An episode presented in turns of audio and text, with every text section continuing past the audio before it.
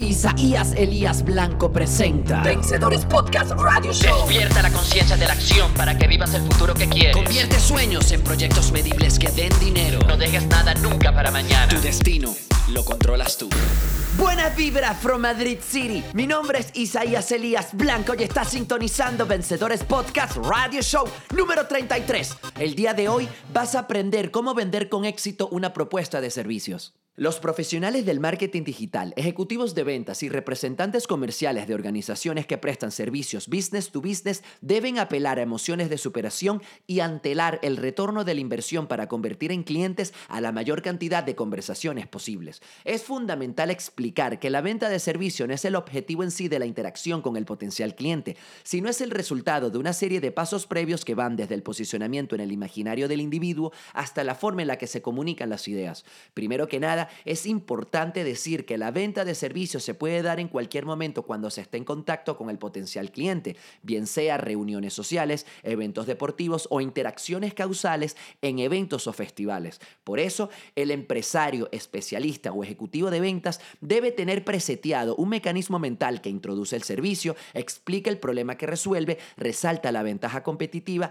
y hace hincapié en la función faltante que lo hace distinto a sus competidores más cercanos. Es justo aquí cuando la observación intuitiva impera hacer preguntas claves para averiguar si el potencial cliente ha realizado inversión en servicios similares, valorar cómo ha sido su experiencia en el sector y perfilar el público estratégico que se necesita para mejorar el rendimiento comercial.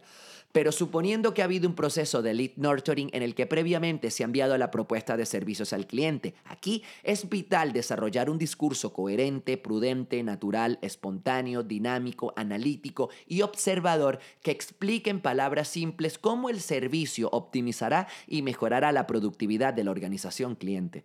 Se trata de persuadir sin vender la función faltante que necesita la empresa para mejorar su posicionamiento comercial, atraer mayor número de clientes, mejorar indicadores financieros, optimizar recursos, automatizar procesos operativos, acortar distancias en la cadena de distribución, mejorar canales de distribución y marketing y acelerar el desarrollo sostenible. Una pausa y ya continuamos en este análisis de ventas.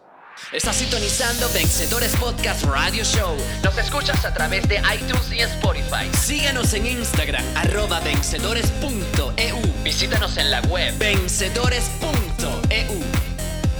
El éxito de una venta de servicios comerciales, empresariales o de consultoría ante una pequeña, mediana o gran empresa depende en 70% de la proyección de beneficios y 30% de la imagen que refleja el representante, donde la seriedad y confianza son los catalizadores de la conversión al cliente. Si la comunicación es un arte, las ventas en directo de persona a persona son una inteligencia que se masteriza al convertir motivaciones en oportunidades de crecimiento y emociones en posibilidades de inversión.